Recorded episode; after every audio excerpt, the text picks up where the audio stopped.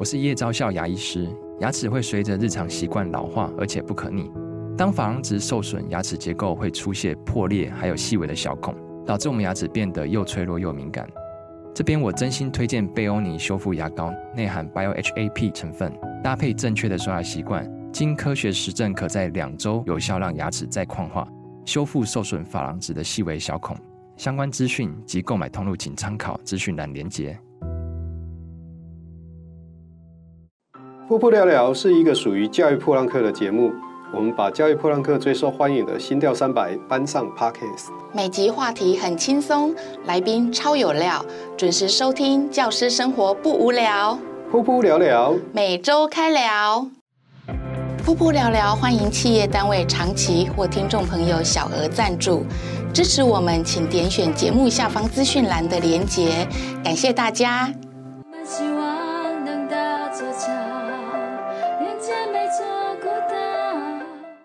大家好，欢迎各位收听这一集的噗噗聊聊，我是阿亮校长，我是小壁虎老师。今天呢，我们邀请到的来宾呢是邱文胜老师，我们请邱文胜老师自我介绍一下。大家好，呃，我是花莲的文胜老师，呃，我其实是宜兰人，然后我在新庄长大，在求学的时候去到台中跟新竹，然后工作的时候跑到花莲。那我在花莲呃推动创客，本来是一个电脑老师哈。但是因为创客教得太好，所以被教育处借调去推创客。谢谢文胜很奇怪的自我介绍。今天带来的话题比较软一点哈，因为我不是一个教育界的人。那从我不是一个教育界的人进到教育界之后，呃，第一个学校对我的冲击很大。那我今天就跟各位来聊这一件事。那这个学校也是我当初出任教师。呃，到现在为止，我一直对教育这么有热忱、这么有动力的一个原因。所以你是你并不是科班毕业的就对了，不是不是，哦，你也是师资班的。我本来是在电子业界了，那也也有写程式，有做 RD。那后来呃，也是因为这个老婆的，哎，因为我大姨子的朋友在学校是国小老师，那因为他要从学校离职。到另外一个学校，那所以他们电脑呃，他们的电脑老师有出缺，那就找我过去试试看。那我就是因为这样被骗骗到花莲去。啊，这个一个很奇怪的啊，那工程师明明比较好赚，跑来当老师干嘛？嗯，诶、欸，诶、欸，在工程师界混不下去了，对不对？不是，这个是很长的一段故事，我怕你节目不够长。哦然 后好，OK，然后我我也不太想听了，好，反正就是混不下去的那种感觉，对，呃，好好，就算是，我们就当就算是好了，开玩笑哈。嗯，那我们想听一下文胜老师从呃工程师变成一个老师的呃过程，不用讲了。那变成老师了以后，你不知道对教育界，你刚刚讲说进到学校了以后，你的一些故事，来跟我们分享一下。呃，那这个学校是叫做新社国小哈，在花莲县的海边，从市区过去大概开车要一个小时，很靠近丰滨。那呃，我刚进这所学校的时候，呃，是因为刚刚所讲的，就是他们的电脑老师要换到另外一个学校，那所以我就呃，因为呃大姨子的介绍哈，那我就跟我就呃透过面试。我们是在泡沫红茶店面试，跟校长、跟那个资原来的资讯老师面试，然后当天就聊了几句之后，就决定叫我去上班。那我上班的第一天就遇到台风土石流啊，八月三十号，我那一天第一天上班，所以我必须穿越那个土石流，才有办法去得到我的第一份工作。那穿越土石流，那是不是应该放台风假吗？因为那时候。好像也没有那个什么新闻广播会放假这一件事，所以我们那时候就是当天早上很早出发，去到那边才发现那个台风已经把靠近新社那边有一个，那也是事先到哦，但是那个土石流已经整个把路面都淹没，大概有半个轮胎高的高度。我其实当时很犹豫啦，那个长度大概五十到一百公尺左右。很犹豫到底要不要过去，然后全身穿着那个新衣服、新皮鞋，然后开着车子，车子行李箱是我的我的要搬去花莲的家当，那所以我就犹豫到底要不要过去哈。那如果过去就第一天上班嘛哈，就就可能可以好好上班。那我如果第一天报到就没有过去的话，会不会我的工作就不保？所以我是抱这种心态，然后在那边犹豫了一下，然后看到有一台车就也想冲过去，然后大概过了几秒，他鼓足勇气冲过去哈。那冲过去，结果冲到一半，他卡在 卡在土石流里面。所以我那时候就更犹豫了，然后这时候有一台那个我们偏乡有那个卖菜车，小发财卖菜车，他也是到那边，后来他就不不不不不就冲过去了，后来鼓足我的勇气哈，我就先把车门打开，我下车走下来去踩一下那个土石流的地方，看看哪边比较软哈，后来我很直觉的，我也蛮奇怪为什么会有这样的动作哈。我就到我的后行李箱，把装东西的箱子拆开，然后去走到最前面，把那个觉得最软的会可能会飙车的那个地方，我把那个箱子拆开铺在上面，然后我就这样冲哈，一路慢慢的冲，然后一边冲一边方向盘要转来转去，这样听说摩擦力比较大。所以我就冲过那个五十公尺的土石流的地方，然后那个旁边原先在积极国小在等待要上课的老师，他们是把车停在那边，用走路的走过去，然后看我这样冲过去然后，他们列队在旁边拍手叫，想说这个笨蛋。那时候不知天高地厚啊，就这样去到学校展开了这个第一个学校的代课的生活。那其实那时候也不知道说我们这个叫代课。那只是想说去当一个老师，那结果进到学校之后，才发现原来，呃，当老师要教师证，好，那所以后面才会有呃准备考试的部分。那我在这个学校，其实对我的人生的冲击很大，哦，因为我们是一个蓝领阶级在上班的这种家庭的小孩，很正常的小孩。那我从台北来到花莲，去到这个学校之后，看到很多平常看不见的。觉得很不可思议的事情，那我觉得这个社会怎么会是这个样子？呃，我举几个例子啊，我要先讲好笑的，还是先讲悲惨的？我先问一下文胜，就是你到了这个学校，那个应该就是偏乡小学，就是六班嘛，对不对？大概多少学生？呃，我那个学校是六班，然后一个班大概十个左右。当时啊，哈，对，呃，我带的第一年是五年级，五年级的级任，然后兼电脑老师，对啊，所以我的班有十个学生。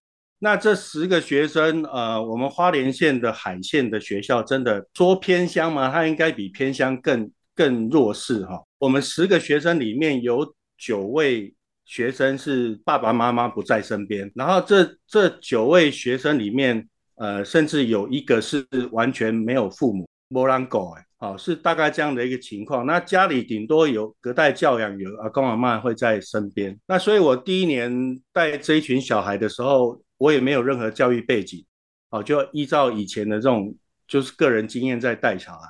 所以我那时候打小孩也是打得很凶哈。我用的是那个我们学生椅子的板板凳的那个木条，用那个打学生，啊就不乖啊，没有交作业。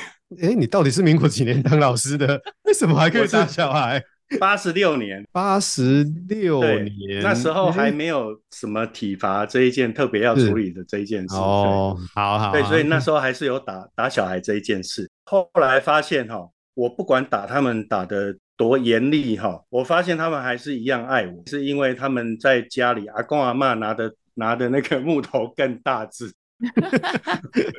哦，那他们很可爱哈。你去到那个地方，一天三餐里面大概只有学校那一餐是正常，然后晚餐就是他们会从学校打包回去吃。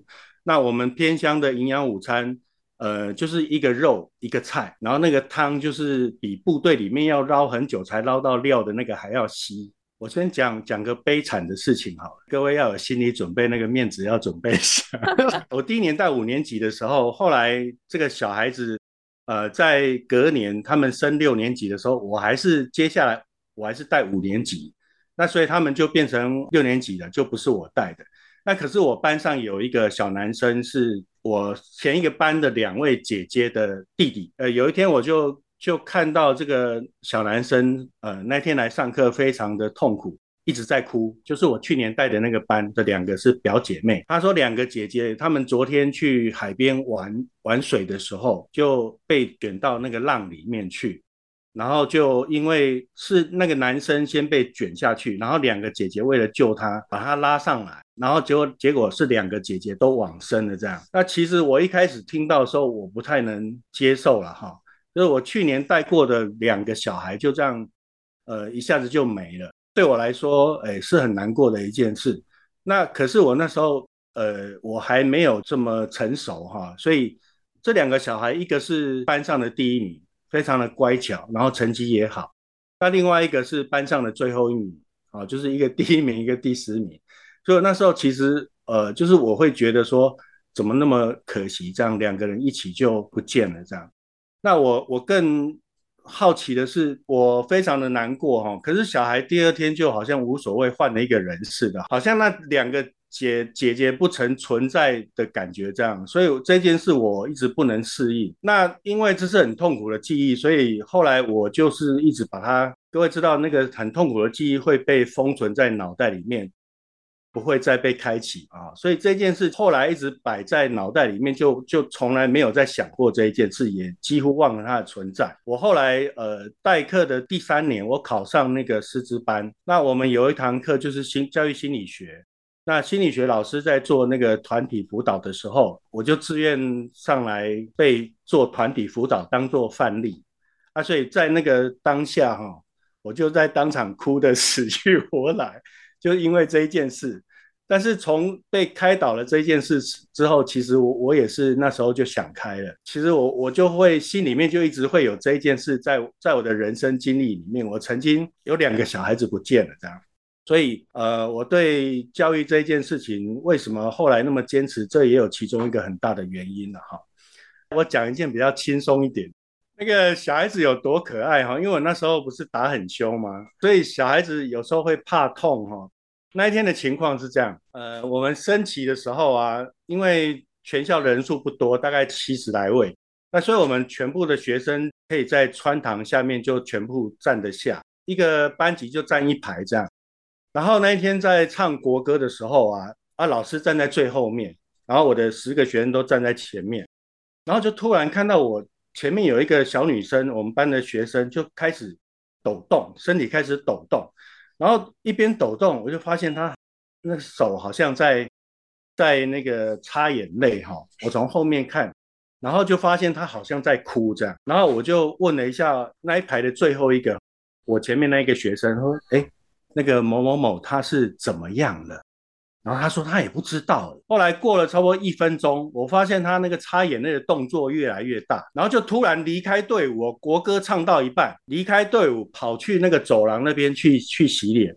这时候我就非常纳闷，有什么事情可以感动到唱国歌哭到离开队伍去洗脸？升旗完毕，我回到教室之后我就问他，然后他死都不肯讲。后来我我就问另外一个同学。另外一个同学跟我说：“老师，因为哈，他昨天没写作业。”我说：“啊，没写作业怎么会唱国歌的时候哭成这样？”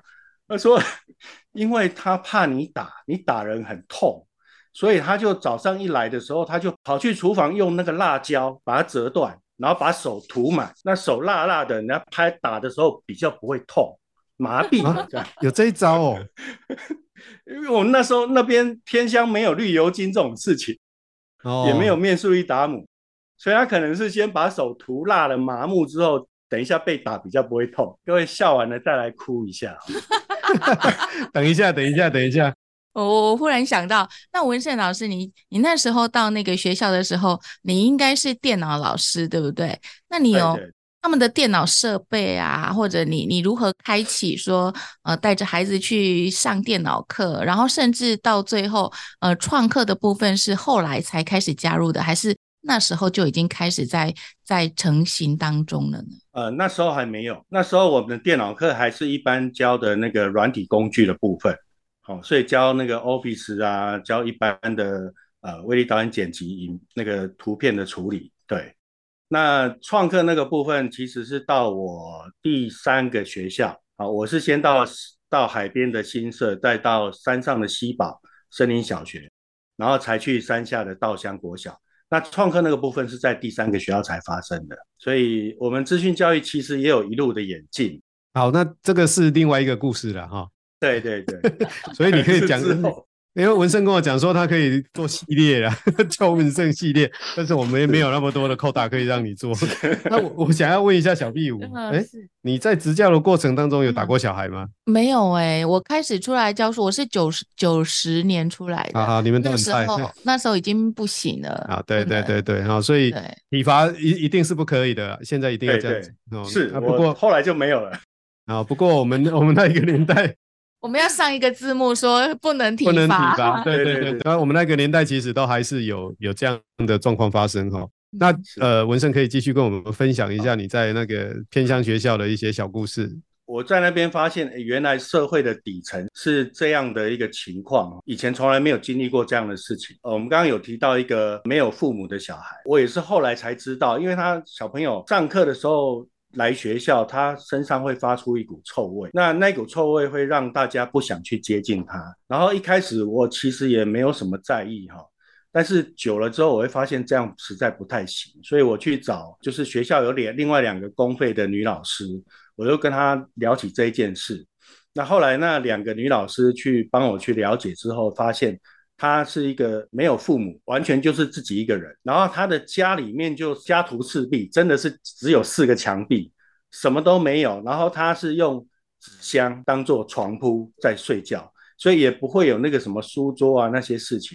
所以他每天都没有洗澡，好，所以那个臭味、酸臭味的来源是这边。然后也会因为那个隔壁的阿公给他十块钱，就遭受到性侵。那后来还好，那个我们这两位。公费的老师就帮我把他转介到家福这样啊，然后每天上上学的时候先抓他去洗澡，所以我也是蛮感谢这两位老师的哈。我知道这个偏乡的小孩这种社经地位这么落后的情况下，哎，其实我是动了很大的恻隐之心的啊，所以我有时候回新庄的时候，我们那时候在那个五股工业区有很多那个呃卖文具的货柜的店，它里面一走进去哈。里面全部都是文具，那文具便宜到不可思议哈。那一打原子笔，外面一支要卖二十块的，可能里面就是一打二十块。那所以我经常会去买一些小文具，然后在回学校的时候拿去当做他们的奖励。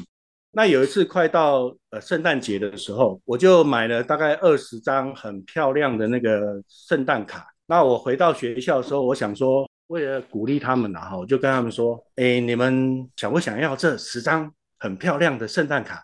啊，其实很便宜的哈，十块钱就十张这样。然后，但是他们不知道，他们偏向也没看过这么漂亮的东西，也没有文具店。那所以我就跟他说：那我们等一下去跑操场，那跑操场跑最多圈的人可以先选，就大家就开始去跑操场。那跑到最后面，竟然有两个人哈。”持续跑了三十圈左右。你们的操场多大？国小操场两百公尺嘛，对不对？两百公尺跑了三十圈哦，然后还没有想要停下来的感觉哈。我就看他一直在跑，我也在旁边，我觉得哇，这小孩子好厉害，真的很厉害。然后后来跑到三十六圈，第二名的停下来，他就就休息了。啊，剩下一个小男生继续在跑，我就在旁边帮他数。还跟他喊加油加油，后来跑到五十多圈，后来我们那两个公费的老师刚好从那边经过，就说：“哎，你在干什么？那个小朋友在跑操场啊，想要，呃，我要送他们圣诞卡，这样。”然后他说：“啊，他跑多久了？好像跑很久了哈。”我说：“对啊，跑了五十几圈呢，还在跑，还能跑哎，真是太厉害了。”就那两个女老师说：“你在干什么？赶快制止他！”所以那时候就就把他就是拦下来哈，让他休息了这样，然后。我后来才晓得那个严重性，哦，万一发生什么事，就可能很不好处理的。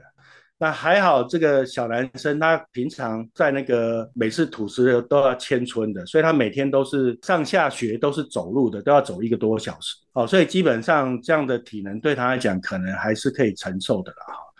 啊，但是我们就是那个不知天高地厚的那种初任教师，但是你也可以看得出来，就是说。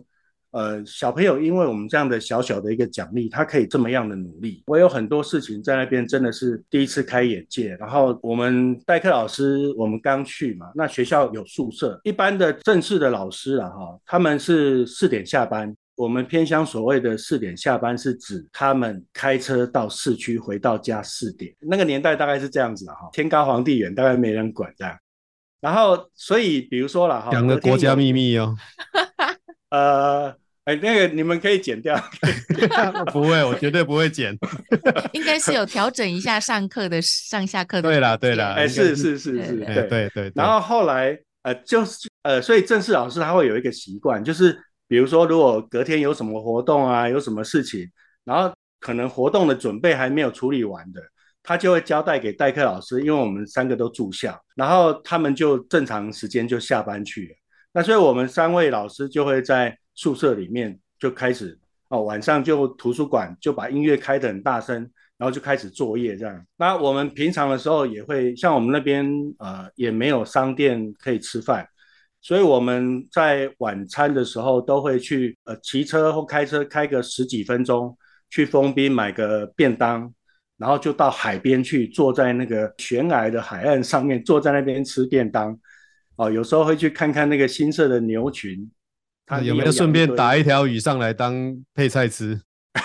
这我不好意思讲，我看过一条狗被人家直接丢到海里去。哇，好，那那不是今天要聊的 话题，那个真的不是今天的重点。好，好，那反正大概我们的生活就是这样的一个状况。哈，所以其实我是慢慢的去融入那个那个现况。像我，我其实在那边三年。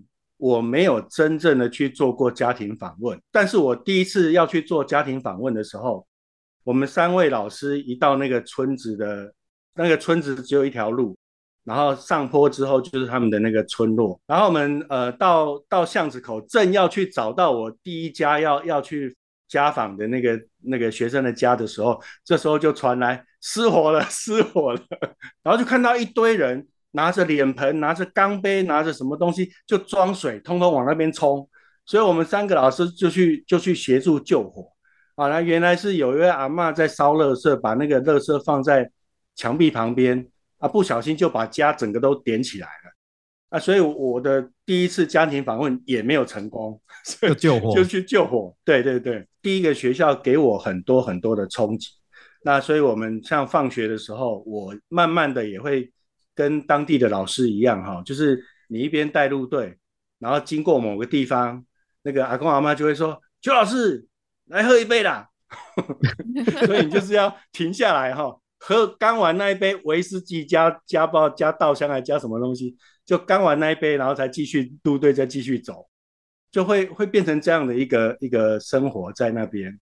那我其实一开始真的很不能适应，我不能适应像原住民他们叫我们运动会，然后他们就拿到吃的就在路边就蹲下来就开始吃，开始聊天，坐在那边开始喝酒，很多地方我都都不能适应。但是因为这这三年的这样的一个一个状况，我就发现这个社会的底层真的是，如果你没有去过偏乡，你真的不会发现这这一些社会的状况。所以当呃那时候那部电影叫做《老师，你还会不会回来》那部电影，对不对？呃，其实我去看了哈，大家都出戏院的时候都很感动，拼命流眼泪哈。但是我看了之后，我觉得，哎，这导演拍的不够好，不够深刻。我我我是这样感觉的啦哈，所以我并没有很大的感动，因为我我的教学现场，我觉得要惨烈多了哈。然后还拍你才对。嗯，诶诶，再说了啊，没有，那个天下也要约我出书了。好，其实其实刚刚文胜谈的那个偏乡的议题，确实在台湾是非常需要被关注的。然后，尤其是呃，像花东啊，哦，那像南投，我本身自己在南投哈，其实我在偏乡也待了非常长的一段时间哈。刚刚文胜提到的所有的状况，我大概都经历过了。哦，那刚刚好。文胜提这个议题，哦，那我刚好想到一件事情，就是说，目前呢，台湾正好到从今年开始，好像开始缺非常多的老师，尤其是偏乡。那偏乡是不是真的是穷山恶水不可以去，或是说，呃，真的很麻烦，让老师们却步？我觉得不尽然哦。就像文胜刚刚提到的这些部分，就是这偏乡真的很缺一个愿意去关怀。当地孩子们的老师，而不是去过水的人哦。所以，如果各位老师，尤其是线上有在听我们那个噗噗聊聊老师，你还没有上岸的，你有机会的话，真的是可以去偏乡聊一下哦。这个现在你看文胜在聊这一段的时候，就很像男人在聊当兵一样，没有去过偏乡的老师，没有当就好像没当过老师一样。对，我刚刚才贴这个文，对，哦，没没去过偏乡，真的你要当一个好老师的机会就少很多，真的。像我们现在进到一般的学校之后。呃，有时候有一些老师在在讲他的教学，讲他的班级经营，在大言不惭的时候，其实我们有时候会嗤之以鼻。不要这样子啦，呃，人家也是另外一个地方的啦，另外一个世界。对，然后那我的重点是说，我的重点是说，当你你去过那个偏乡之后，你的角色不是只有老师，因为他们还会常常叫你爸爸，不经意之间就把你当爸爸，因为他们没有爸爸在身边，你你会在那边被激起你的教育爱。啊、那会喜欢关怀这些学生，那所以这这个学校是我的第一任的学校，所以我的呃对教育的爱跟充满的那个电力是其实是在这边被激起的。那所以以呃当我有一些挫折的时候，我会回想到这个学校的种种，让我会在对教育充满电这样。其实因为我之前也是在一个六班的小学校。那但是它虽然不是偏乡，但是它也是一个呃很没落的渔渔村啊，所以小孩大部分都是呃隔代教养啦，或者是外籍呀，哈，然后或者是都是找不到家长的。那我我其实我是一个都市的小姐。我都是从都市来的，我在都市的时候长大的哈，所以我来到那个地方，我真的觉得真的是颠覆了我所有的想象。但是在跟他们相处的过程中，我就发现了，其实有一个很重要、很重要的原因是，他们只有老师，在他们的生活里面，他们可能爸爸妈妈缺席，甚至只有阿公阿妈，甚至。呃，亲人都没有没有其他的家庭功能，可是至少他还有老师，所以呃，其实偏乡的老师对他们来讲是相对重要的，反而就是要去关心他们的生活啦，把他们视为自己的子女这样教养。所以其实刚刚校长提到的说，呃，偏乡的老师不容易招得到，其实应该也是有很大的原因，是要付出很多很多的心力去陪伴这些小孩。对，没错，偏乡的老师对他们的小孩，就好像偏乡的午餐对他们一样的哈，就是都是他们的唯一啊哈。因为像说偏乡的那个小朋友呢，他那个午餐可能就是他三餐里面最好的一餐了，甚至是他当成晚餐的另外一餐这样子哈。其实偏乡有很多大的困境存在哈，那我们也鼓励呢，有兴趣。或是有那个热血的老师呢，到偏乡来服务哈，其实我觉得还是需要各位的哈。那教育是国家之本呐哈。这个谈谈这个议题虽然有点有点严肃哈，但是呃，我们还是期待说我们台湾可以因为教育可以变得更好。那今天呢，非常感谢文胜来谈他给我的想要讲的部分的零点一。他给我一大篇，我觉得他可以录十集这样子哈。如果真的哈听完他这一集以后，想敲完要听他第二集的，在我们底下的留言那边告诉我们哦，我们再想办法邀请文胜来。那今天呃，我们就这一集的瀑布聊就就就到这边。啊，谢谢文胜老师，那带给我们不同的视野哈。那喜欢我们的节目的朋友呢，呃，可以给我们五星的好评。然后呢，如果有什么心得啦、想法啦，或者是一些呃感受啦、意见啊，都可以在我们下面的留言区给我们一些意见回馈哦。那噗噗聊聊，每周开聊，拜拜。拜。